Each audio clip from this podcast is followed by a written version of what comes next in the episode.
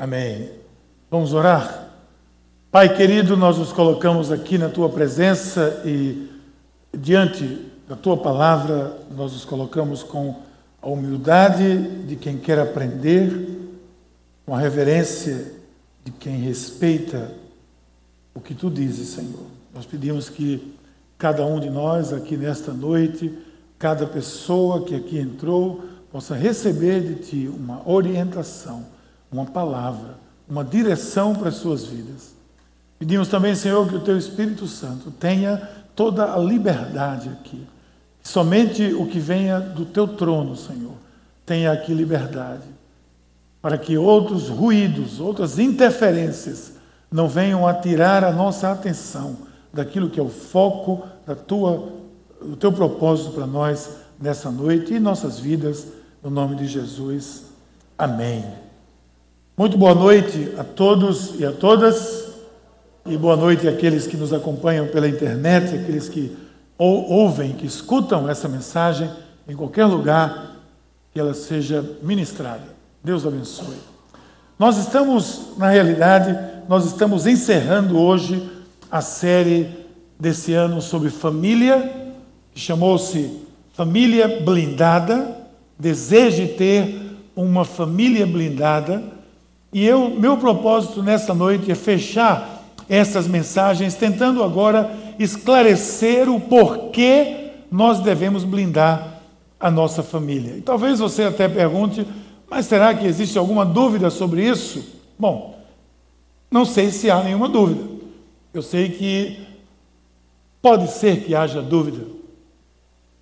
Porque pode ser que alguém que, mesmo tendo visto nesses dias a importância de termos uma família blindada, ainda esteja se perguntando qual a razão realmente de nós estarmos fazendo isso, por que tanta preocupação com a família? Ora, eu poderia citar aqui uma série de razões pelas quais nós temos que blindar a família, ou que nós estejamos preocupados em blindar a família.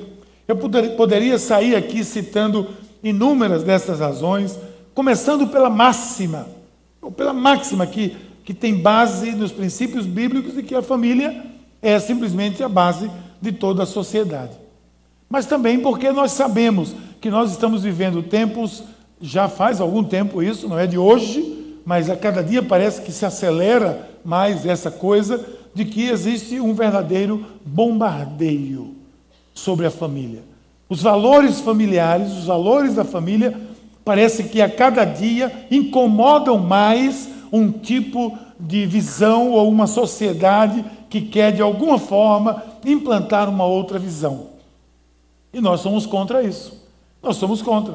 Nós entendemos aqui, você acabou de ler a Bíblia, o que é que Deus colocou como princípio da família. O princípio da família é isso. Deus criou o homem e a mulher, homem e mulher os fez e disse: sejam férteis, multipliquem-se e dominem a terra. Então, para nós, família começa por aí. Começa com a união de um homem e de uma mulher. Apenas isso. Nós não temos aqui nessa igreja, nunca tivemos e não vamos ter agora nenhuma preocupação em fazer um discurso politicamente correto. Nós não estamos pretendendo agradar a quem quer que seja, nós estamos pretendendo agradar a Deus apenas a Deus, ao propósito dele para as nossas vidas, para a sociedade. Nós temos uma missão nesse mundo e nós não vamos nos eximir dela. Em, em momento algum, nós vamos fazer isso. É isso que nós cremos e é isso que nós pro, propagamos, é isso que nós temos visto.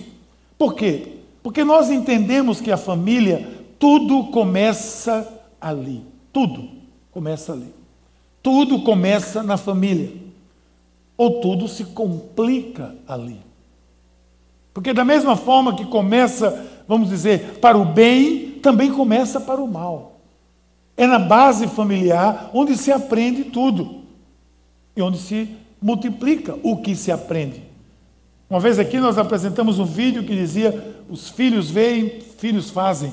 E mostrava um exemplo de uma criança seguindo um pai, uma mãe, tudo o que ele fazia, ela, aquela criança fazia também. Então é quando um pai trata mal a sua esposa, a mãe daquela criança, que ele vai aprender a tratar mal também a sua esposa. É quando uma esposa trata mal sem respeito o seu marido, que aquela filha vai também aprender a tratar mal o seu esposo, o seu marido.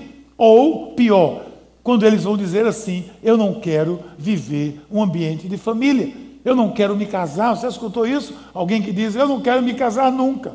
Por quê? Porque viu algum exemplo na sua realidade familiar que o desmotivou, que a desmotivou de empreender um projeto familiar na sua vida.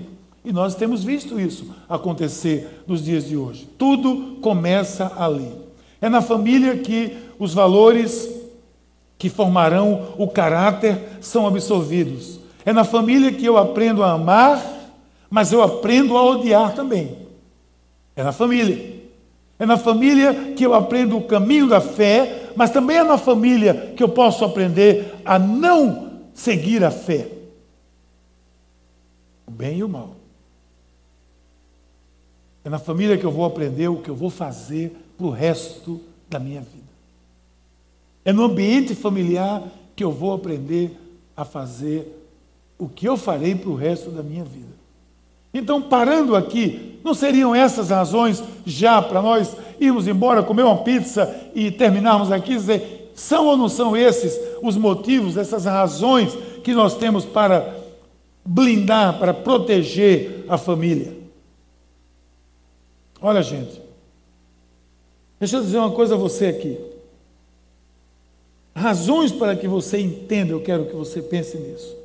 Ou que você não só entenda a sua família que você já constituiu, mas para a família que você está constituindo, que você vai constituir. Quem sabe você é recém-casado, quem sabe você está começando um projeto de família, quem sabe você está noivo, vai se casar, isso aqui é para você também. Entenda isso. A família, de uma maneira ou de outra, é a base de tudo. Porque a família pode ser o jardim onde brotam as flores, mas pode ser também um campo onde brotam ervas daninhas. E nós estamos aqui para dizer, para proteger, para blindar a família, para que isso não aconteça. Nós já vimos aqui nessas últimas semanas que é melhor prevenir do que remediar. Lembra? A primeira mensagem aqui foi: é melhor você prevenir do que remediar. E trabalhamos isso como prevenção para blindar uma família. Já vimos na semana passada que existem medidas concretas que eu posso tomar e que se eu não tomar, eu não seguirei blindando a minha família. Vimos aqui sete motivos pelos quais eu devo blindar a minha família, ou seja, medidas concretas, desculpe, como eu posso blindar a minha família. Tendo discernimento, tendo sabedoria, tendo paciência, tendo uma série de fatores que nós colocamos aqui. Se você não conseguiu chegar aqui na semana passada, você vai lá no aplicativo SoundCloud. Se você não tem, baixa no seu telefone aí, SoundCloud, e você vê, procura lá. Somos Pais, é o nosso canal no SoundCloud. Você assiste, ouve essa mensagem todinha. Se você quer assistir, então você vai lá no vimeo.com, procura lá, Pais, Miguel Shoa, alguma coisa assim, e vai aparecer também essa mensagem. Onde nós vimos sete razões, sete motivos pelos quais eu devo blindar a minha família. Então, isso nós já vimos. Hoje eu quero concluir lidando a, pelo menos, além dessas que eu já dei aqui rapidamente, eu quero dar a você cinco razões bíblicas para que você se preocupe e que você possa ter o interesse de blindar a sua família. E a primeira delas, a primeira razão que eu dou a você é essa aqui, porque a família é um plano de Deus. Por isso que eu devo blindar. Porque tudo que é projeto de Deus, eu devo aderir, correto? Deus quer a salvação para a minha vida. Quando eu aceito Jesus, eu sou salvo, então eu vou aderir a isso. Se Deus quer restaurar a minha vida, eu vou no reconstruir, eu vou no CR, esse é o propósito de Deus, eu vou aderir a isso e vou achar que isso é uma razão suficiente para que eu vá aderir a essa proposta. Então, na família, nós temos que entender que família é um plano de Deus. Não começamos a colocar base em nada sem que antes entendamos qual é o propósito de Deus para tudo porque para tudo há um plano de Deus. A Bíblia diz que há um, há um tempo para todo o propósito de Deus, debaixo do céu. Há um tempo para todo o propósito de Deus debaixo do céu. Então, fazendo o contrário agora, tudo que está debaixo do céu tem um propósito de Deus. Não é verdade? Tudo que está debaixo do céu tem um propósito de Deus. Lá no céu já se garante, né? Mas tudo tem um propósito de Deus. Então a família é um propósito de Deus. Então, como plano de Deus, eu devo blindá-la, protegê-la. Então, voltando ao texto bíblico de hoje, que nos mostra a base de todo o interesse de Deus no que diz respeito à família, Jason aqui leu um texto que disse assim: Façamos o homem à nossa imagem, conforme a nossa semelhança, e domine sobre os peixes do mar, as aves do céu, gado, terra, répteis, tudo que se move na terra. Ponto. E criou o homem à sua imagem, a imagem de Deus o criou, homem e mulher o criou, os criou. Observe lá no começo que diz que ele deve dominar, ele deve dominar sobre todo o réptil, que era a parte anterior, sobre todo, sobre tudo que há. Essa palavra dominar, vamos usar aqui uma outra palavra que pode ser também usada, que é liderar. Nós, como cristãos, nós temos o, o chamado para dar o tom desse mundo. Nós não estamos aqui para povoar apenas a terra, e sim para dominar sobre ela. Dominar na visão, dominar nos valores, dominar na presença, para mostrar o amor de Deus, para restaurar as vidas que estão perdidas, as famílias que estão espedaçadas, as pessoas que estão sem rumo. Nós estamos aqui para dar uma direção e não para seguir na direção que ele vai, que esse mundo vai, porque nós somos, desde o início já entendemos, que nós somos uma contracultura. Desde que o cristianismo se implantou, quando Jesus disse: Vou edificar minha igreja sobre esta pedra, eu vou edificar a minha igreja, ali começou uma contracultura, porque a partir dali tudo se levantou contra a igreja. Não é somente hoje. O, o cristianismo nunca viveu tempos fáceis. Sempre a proposta cristã vai contra o que boa parte da sociedade defende. Então, nós estamos aqui vendo que nós devemos liderar, nós devemos, não interessa o que se coloque com, a, a, adiante de nós, a proposta que for colocada, não interessa qualquer que seja, se não for de acordo com os estatutos da palavra de Deus, com o credo que é a palavra de Deus, nós não podemos aderir. Então nós devemos dominar com aquilo que a palavra de Deus nos coloca, com aquilo que a Bíblia Sagrada coloca para nós. O plano de Deus é que nós dominemos, que nós avancemos, que nós levemos os valores, os seus propósitos para toda a humanidade. Na família não é diferente. Visite a história. Visite a história da humanidade. E veja como a base familiar de grandes homens e mulheres, de grandes líderes que fizeram diferença para a humanidade foi importante. Se você, você não tem tempo para isso, se você for fazer uma pesquisa nisso, meu Deus, você vai cansar, graças a Deus, porque essa é a grande realidade. Eu penso aqui homens Nomes como Abraão Lincoln, por exemplo. Se você conhece um pouco da história de Abraão Lincoln, e se você pelo menos assistiu o filme, você viu que era um homem de fibra, um homem de valor, um homem de palavra, um homem firme, etc. Mas esse homem teve uma base familiar muito sólida. Ele foi órfão muito cedo, órfão de, de mãe. O seu pai o criou numa situação muito simples. Mas ele costuma, costumava dizer que os valores dele estavam fincados em uma família, em um princípio cristão. E que o livro dele era a Bíblia Sagrada. Ele sempre frisava isso. A Bíblia é o livro que eu devo ler. A Bíblia é o livro que eu leio, que eu oro. Que eu... As histórias da vida espiritual de Abraão Lincoln são incontáveis, porque ele aprendeu isso no berço. No berço. Quer que eu faça uma oposição a isso? Vá buscar um exemplo. Vá buscar homens como Hitler, como Mussolini. Faça uma pesquisa na vida familiar dessas pessoas. E veja onde começou toda aquela frustração. Benjamin Franklin. Benjamin Franklin, ele cita na sua autobiografia que seguiu sempre o conselho do seu pai. Qual era o conselho do seu pai? Ele diz assim: entre outras instruções, que me deu meu pai quando era menino, ele repetia com frequência um provérbio de Salomão. Qual é o provérbio? Provérbio 22, 29. Diz assim: Viste um homem diligente em seu dever, ele fica diante dos reis e não de homem diante de homens mesquinhos. Ele disse que ele tirou isso como referência para a vida dele. De onde veio isso? Da palavra de Deus. Quem disse isso é ele, o pai dele, que era o pai dele, um homem temente a Deus. Esse homem tem um impacto na sua vida que você nem sabe. Esses óculos que eu estou usando aqui foram inventados por esse homem chamado Benjamin Franklin. Os óculos bifocais. Eu sem ele estou perdido. Né? Olha para baixo, olha para cima. Toda vez que eu, eu vejo, uso bem o óculos, eu me lembro de Benjamin Franklin.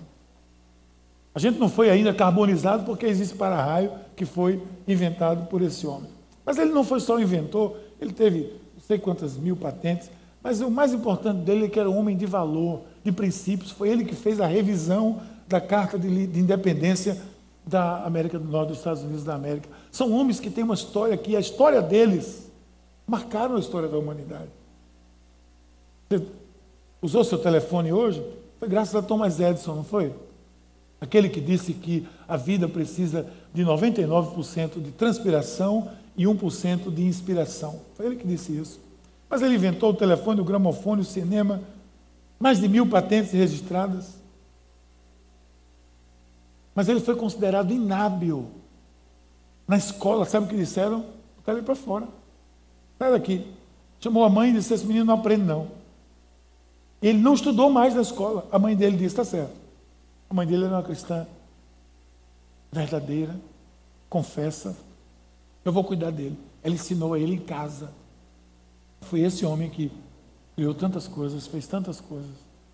Esse homem que é até hoje reconhecido publicamente como fez diferença na humanidade. Porque uma família ensinou ele como garoto, que era inábil para os professores, ele transformou o mundo.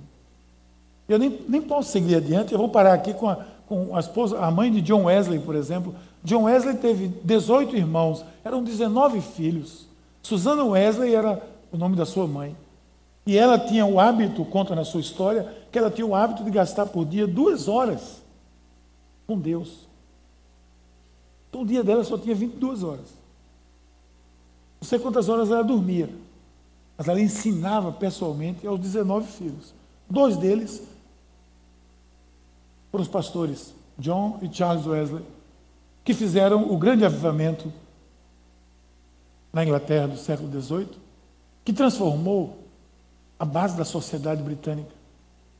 Hoje os sociólogos dizem que por conta do, do avivamento de John Wesley, a Inglaterra não foi submetida a uma revolução sanguínea ou sanguinária como a Revolução Francesa, por exemplo, que as bases de tudo de todos os valores morais da sociedade de língua inglesa estão fincadas no avivamento John Wesley, que teve uma mãe chamada Susana, que teve 19 filhos, que cuidava dele todo dia, que ensinava a Bíblia, que orava com eles, que ensinava outras coisas. E esse homem escreveu tantas coisas que você nem imagina. Ela disse uma vez assim: ninguém pode seguir o meu método se não renunciar ao mundo no sentido mais literal. Há poucos, se houver, que devotariam cerca de 20 anos do primor da sua vida na esperança de salvar as almas dos seus filhos. Eu entendo que eu preciso blindar a família, porque esse é um projeto, é um plano de Deus. E tudo o que você fizer, atente, tudo o que você fizer para blindar essa instituição chamada família, você está associado com Deus nesse projeto. Eu vou dar outra razão.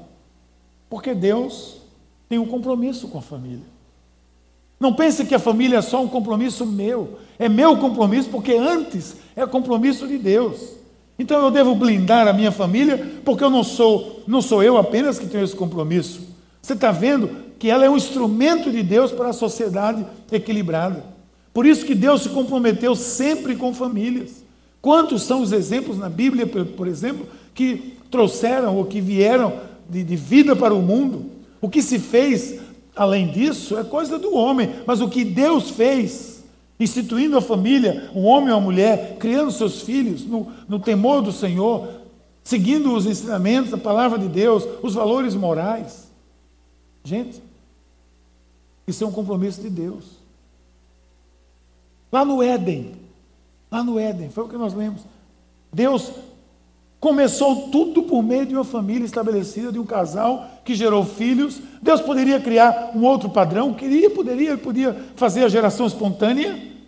Ele podia dizer: criei homem, está aqui, criei mulher, criei filho, então se espalhem por aí. Ele podia usar vários métodos, mas ele começou com o processo de uma família. Um pai e uma mãe com filhos. Dando exemplo para nós de que assim deve ser a base da sociedade. Geração espontânea. Você sabe que é geração espontânea? Antigamente se achava que a geração espontânea era, ela vinha por conta de, de dos ratos, né? Você sabe como surgiu esse negócio de geração espontânea? Você deve ter estudado isso. Eles viram que tinham ratos, surgiam onde tinha sujeira. Aí eles disseram assim: pega um pano usado, roupa velha, roupa usada, suja, especialmente de mulher, eles diziam, não sei porquê. Bota no lugar, aí com o tempo ia surgir rato. Está vendo? Surgiu vida. Isso é uma geração espontânea. Até que veio o, cientista que disse: não é bem assim não. Aí veio o pastor que criou a pasteurização, que desmentiu tudo isso. Não houve geração espontânea porque Deus tinha, tinha que dar um exemplo. Ele queria monitorar, ele queria guiar a nossa vida por exemplos. Então, lá no Éden, já começou com uma família. Olha o texto: Homem e mulher os criou, abençoou e disse: Frutificai, multiplicai e encham a terra, e sujeitem, dominem, liderem. Quando o pecado entrou, houve desvio e tudo saiu do rumo. E o que é que Deus fez de novo?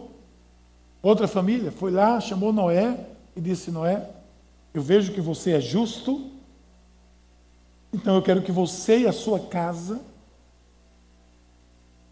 Construa a arca, entre na arca, etc. Veja que Deus olhou e viu Noé como justo e disse: Você vai recomeçar tudo. Veja que exemplo Deus nos dá de novo de que tudo começa com a família. Imagina Deus dizer para você assim: Olha que, que privilégio, Jason. Pegue você, Denise, seus filhos, você vai começar tudo com você, porque eu vejo que você é justo. Foi assim que Deus fez. Pegou uma família para dar o exemplo de que todo bom começo tem que começar com a família. Por isso que Deus é comprometido com a família. Preservar a humanidade, mais uma vez, ele usou a família. Sabe por quê? Porque destrua a família e você está destruindo tudo. Destrua a família e você está destruindo a sociedade. Depois disse o Senhor a Noé: Entra tu e toda a tua casa. Além disso, se você prestar atenção, Jesus valorizou a família. Por isso que Deus tem compromisso. Onde é que Jesus realizou o seu primeiro milagre? Na praça pública?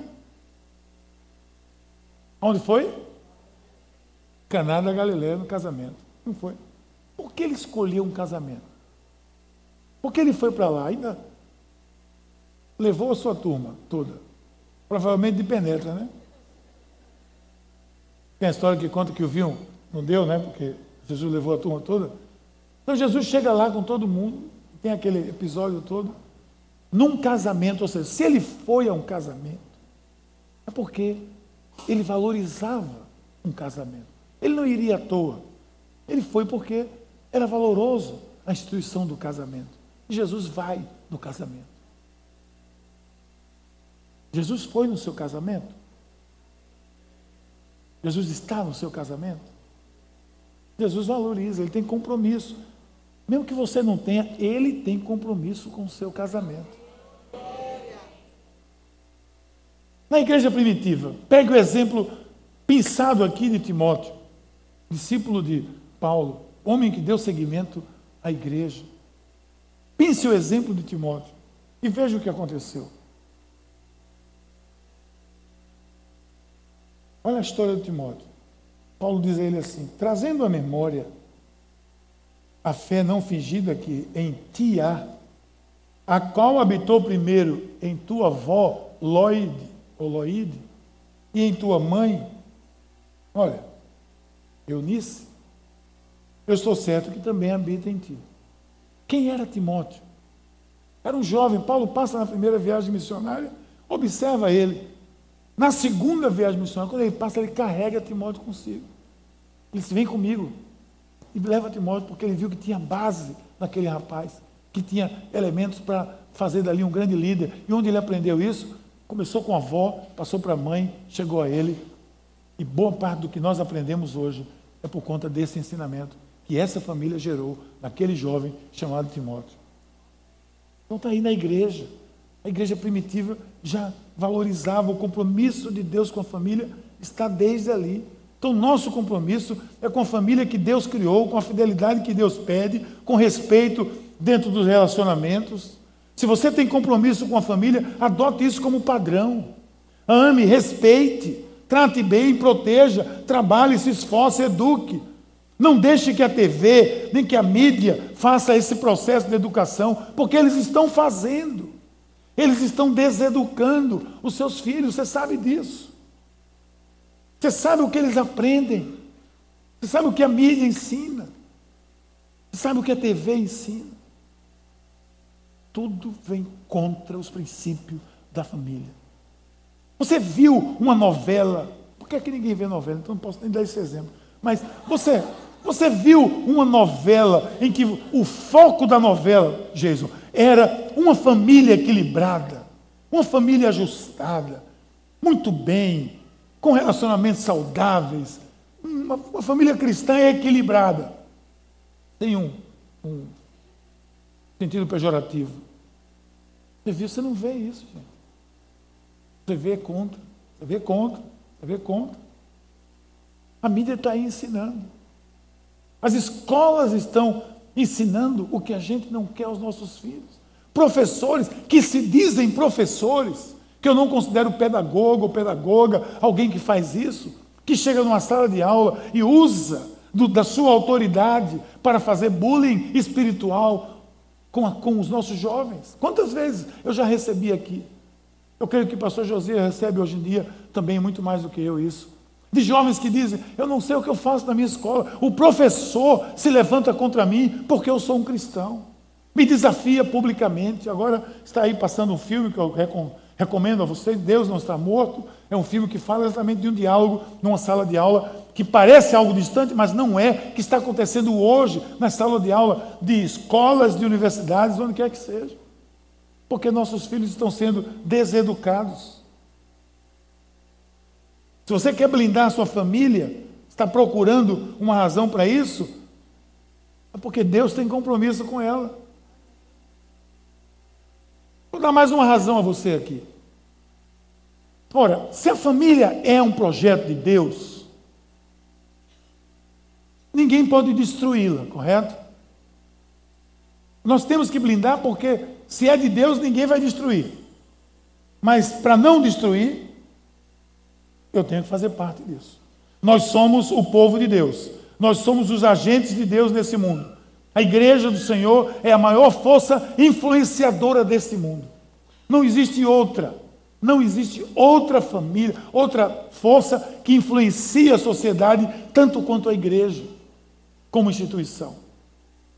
Vocês, eu vou dar um dado aqui para vocês se animarem. Não imaginem que você vê aí o crescimento do Islã, é Islã para todo canto, é no, é, é, essas notícias, mas o islamismo cresce numa proporção três vezes menor que o cristianismo no mundo. O cristianismo cresce a mais de 6% por ano, o islamismo cresce a 2 e pouco por cento.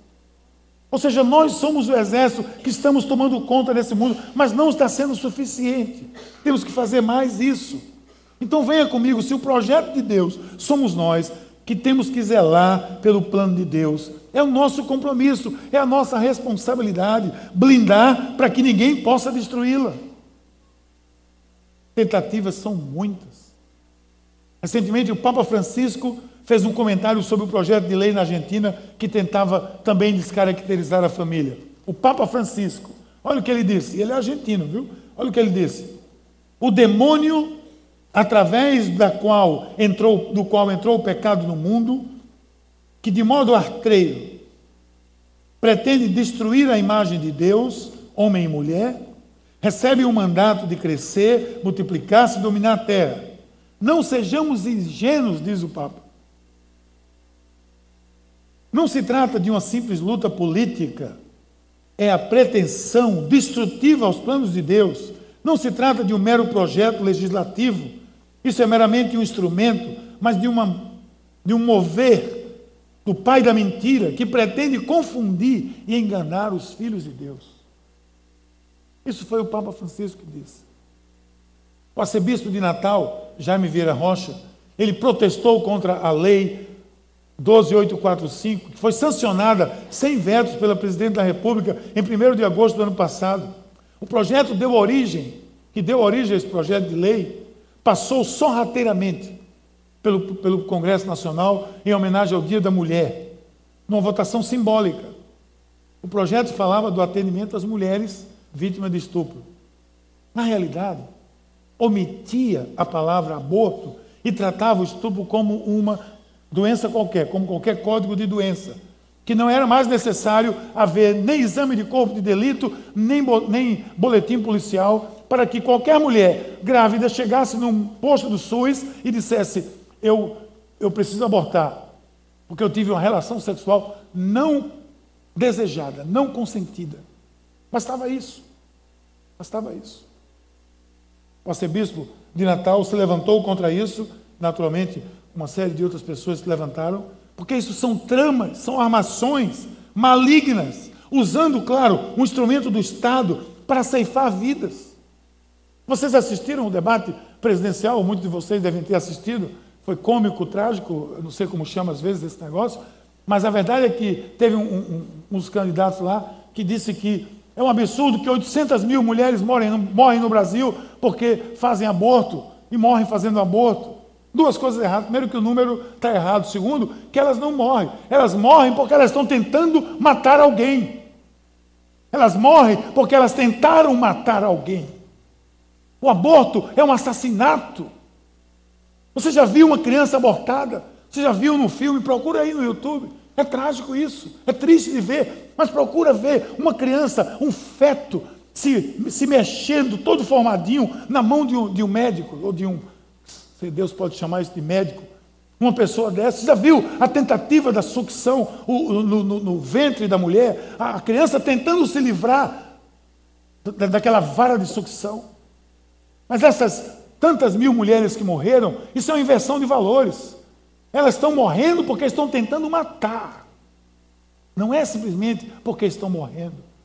Não pode se justificar desse jeito, se valorizar desse jeito. E vai sorrateiramente leis. Há uma tentativa nesse sistema de tentar passar a lei do aborto nesse país, do aborto livre nesse país. Isso vai contra o propósito de Deus, porque é por aí que as coisas começam.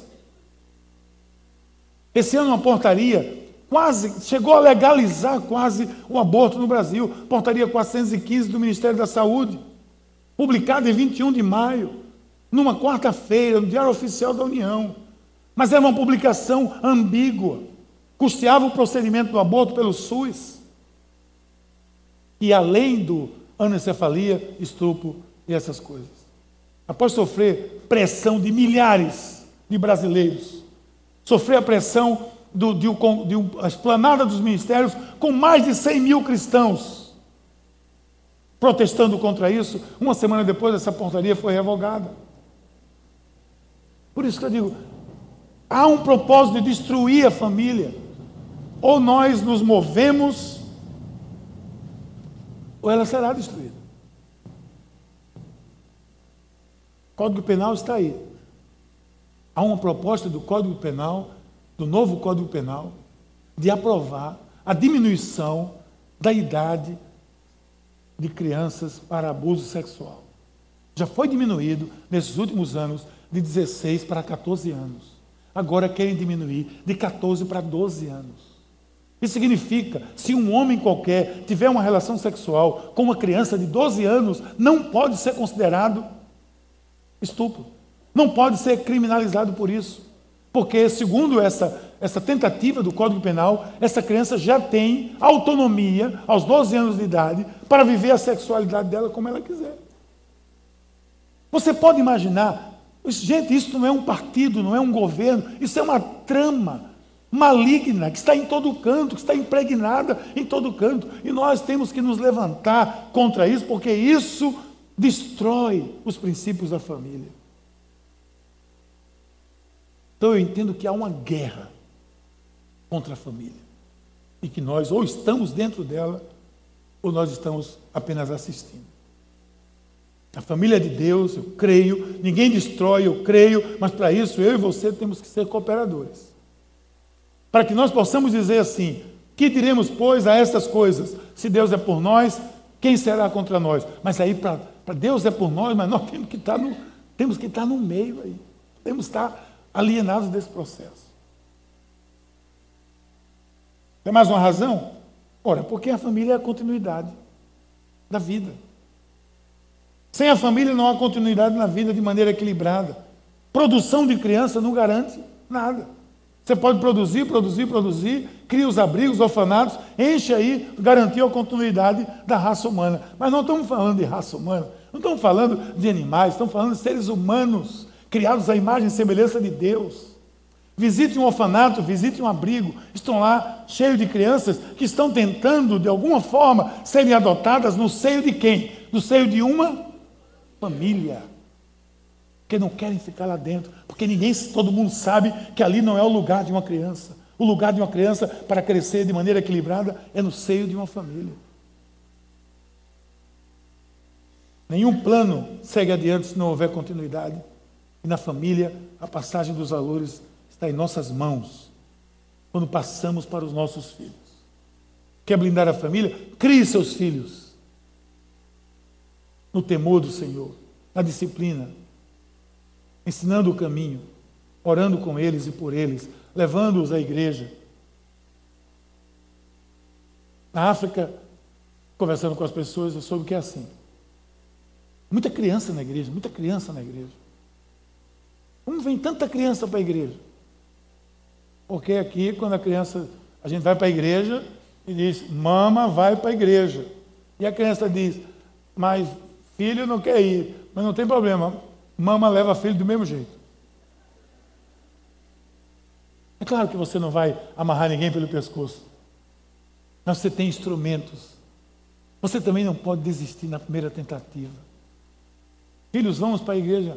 Ah, não quero não. Ah, vamos dar o direito a ele de livre expressão.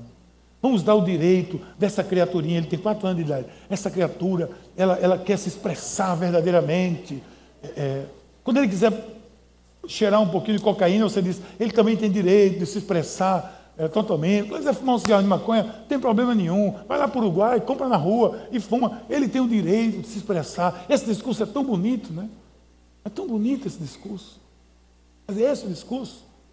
Ou é o discurso, não, filho, vem cá, deixa eu ensinar você aqui no caminho. Desde pequenininho, ensina o teu filho no caminho que ele deve andar. E quando adulto, não se desviará dele. Agora, seja exemplo. Filhos veem, filhos fazem. São valores, valores se perpetuam numa sociedade, são os valores que não permitem a assimilação dos contravalores. Por que você acha que a sociedade judaica, os judeus estão espalhados nesse mundo todo, com um tiquinho de terra daquele, espalhados nesse planeta, e não desapareceram do mapa?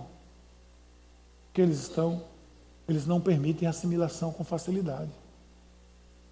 Eles têm os seus valores que procuram seguir a todo custo. Mamãe passando para papai, papai passando para o filho, e o filho passando para o neto, e aí vai. E acontecerá que quando os vossos filhos vos disserem: Que culto é esse? Então direis: Esse é o sacrifício da Páscoa. Passou as casas dos filhos de Israel quando feriu os egípcios e livrou as nossas casas. Então o povo inclinou-se e adorou. O que é isso? Ensino. Por que nós estamos aqui, meu filho? Porque isso é a Páscoa do Senhor, meu filho. Porque um dia nós sofremos, e um dia Deus nos livrou, e um dia nós passamos da morte para a vida, e por isso que a gente adora o Senhor. Isso é ensino, ensino básico. Você quer um valor, quer uma razão maior que essa? Quer perpetuar, quer levar isso adiante? Começa dentro da família. Os nossos filhos, os herdeiros de tudo que nós plantamos. Por isso, não se preocupe apenas em deixar para eles os seus bens materiais. Esses vão ficar de todo jeito. Já, já deixou, nem se preocupe. Mas deixem seus valores. Deixe a palavra que está no seu coração. Deixe plantado algo que leve adiante o que você acreditou por toda a sua vida. O salmista diz: Eis que os filhos são herança do Senhor e o fruto do ventre do seu galardão, como flechas na mão de um homem poderoso, são os filhos da mocidade. Eu já disse aqui, repito, são flechas porque eles vão onde nós não vamos. São as flechas. Quando ela tira uma flecha, que ela vai onde você não vai. Hoje seria o canhão, né? Vai onde você não vai. O exército não precisa ir até lá, ele manda uma flecha. Ele manda um canhão. Eu não vou até onde Gabriel vai, onde Mateus vai, mas eles vão chegar lá. A questão é, o que é que eu estou colocando nessa flecha? O que é que eu estou colocando dentro dessa flecha? Que eu estou atirando para o mundo? Essa é a questão como flechas na mão do guerreiro, do homem poderoso, são os filhos da mocidade. Ou seja, eu estou atirando a minha flecha, o que é que está dentro dela? Essa é a questão. O que eu estou enviando para esse mundo adiante? Eu quero terminar apenas dizendo, voltando ao começo de tudo, para dizer que a razão básica de nós blindarmos a família, porque ela é o esteio da sociedade. É sabido, é dito por todos que a família é a base, é a escola primeira, de lá saem os valores ou os contravalores que moldam a sociedade. Por isso que se investe tanto, Deus investe tanto na base familiar. E nós somos comprometidos em fortalecer essa base. De todas as formas, todas as maneiras possíveis. Mas me escute nesse momento de final dessa série. Talvez você só vai escutar essas coisas aqui agora, o ano que vem, na próxima série de família. Escute isso aqui. O que é que nós estamos investindo na família? Eu quero dar conselhos práticos a você. Talvez alguém pense que é desnecessário isso, mas não é. Não é desnecessário. Quem coloca essa ideia de ser desnecessário a você é o pai da mentira. A família começa a se fortalecer quando você, esposa, você, marido, começam a se fortalecer. Buscam um relacionamento equilibrado. Isso serve para os namorados também. Pensa nisso. Não esqueça. Isso tem que ser intencional. Entenda isso. Não acontece, não. Se você não provocar, não acontece. Se você se não for intencional, proposital, isso não acontece. Refletir sobre aonde eu estou investindo. Quanto eu invisto na minha família? Essa é a pergunta. Quanto eu invisto em tempo? Mas, mas, Miguel, eu sou muito ocupado. Eu sei disso. Eu também, todo mundo aqui é ocupado. Então não é desculpa de ninguém, todo mundo é ocupado. Mas sabemos que temos que investir tempo. A questão é que tempo eu estou investindo. Quanto tempo eu dedico a estar com a minha esposa, com o meu marido, a ouvi-lo, a estar com meu filho, minha filha? Quanto tempo eu dedico? Daí isso sugere uma outra pergunta que é qual é a minha prioridade. Uma vez se você vê a sua agenda, quer que você tem uma, olha na sua agenda. Aquelas duas horas por dia malhando.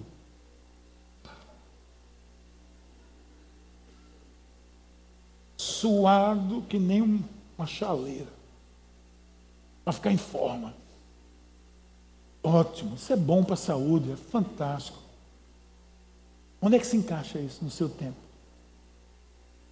Será que não poderia tirar 40 minutos dali, jogar 20 minutos de outro momento para ter mais um tempo com os filhos, por exemplo? Mas a minha academia é sagrada. É não. Não é sagrada coisa nenhuma. Não usa essa palavra não, porque não é sagrado. Sagrado é o que você faz para Deus. Agora, claro que é bom. É bom. É bom. É ruim não. Eu procuro fazer lá o meu Pilates, misericórdia. Farrapo mais do que tudo nesse mundo. Minha professora está aí, daqui a pouco ela me dá uma bronca. É viagem, não sei o quê. Mas eu fico ali, meu Deus. A questão é prioridade. Por exemplo, você frequenta uma célula? Ah, pastor, estou muito ocupado. Eu sei que você é ocupado. Perguntando só se você frequenta. Não. Quem sabe você procura, junto com a sua esposa, frequentar uma célula. Agora abriu a rede A2. É para casais. Os seus filhos, sabe o que eles vão dizer? Vão torcer. Papai e mamãe tá indo, estão indo juntos para a célula. Seus filhos vão vibrar com isso. Vocês vão estar lá junto com outros casais. Vão aprender, se é que você acha que tem alguma coisa para aprender. Eu acho que eu tenho muita. Você pode aprender ali um pouco mais. Pode caminhar um pouco junto com outros. Ouvir alguma palavra. Compartilhar, crescer. Aí você investe. Você investe tempo nisso. Vai ter agora o momento a dois. Sábado, dia 13. É bem que não é sexta-feira, né? É sábado, dia 13. Vai convidar alguém. Momento a dois, sexta-feira 13. Aí o casal diz, não. Sexta-feira 13 não é dia de sair de casa, não. Vai ter casal que vai dizer isso, né? Por aí. Mas não é sábado. Você. Vai lá, gente. Se inscreve, não paga nada. Só recebe. Leva alguém com você. Vai lá. Você que é casado, tem filhos, tá? Um sábado é um momento seu e da sua esposa. Nós temos que ampliar. Agora nós fizemos um primeiro. O pastor Jesus disse, não, não coube, foi gente, ficou barrada. Tristeza para a gente ver gente barrada num negócio desse. Mas ficou, só tinha vaga para 100 casais. Agora a gente ampliou mais. Vai ter vaga para mais de 100. Mas já tem mais de 100, mais de 50 inscritos já. Hoje já existem mais de 50 inscritos. Casais, então são, são 100 pessoas que já estão inscritas. Vai lá, investe, investe. Não, mas eu já tenho meu ministério. Oh, gente, para com isso, por favor. Sem investimento no ministério, não. Então, Sandro e Ana Paula não vai porque oh, já tem um ministério aqui do louvor. Ele vai lá, pô. Ele quer aprender, ele quer caminhar. É, eu, eu vou lá com o Valério, o pastor Jason vai. A gente vai porque a gente quer caminhar junto.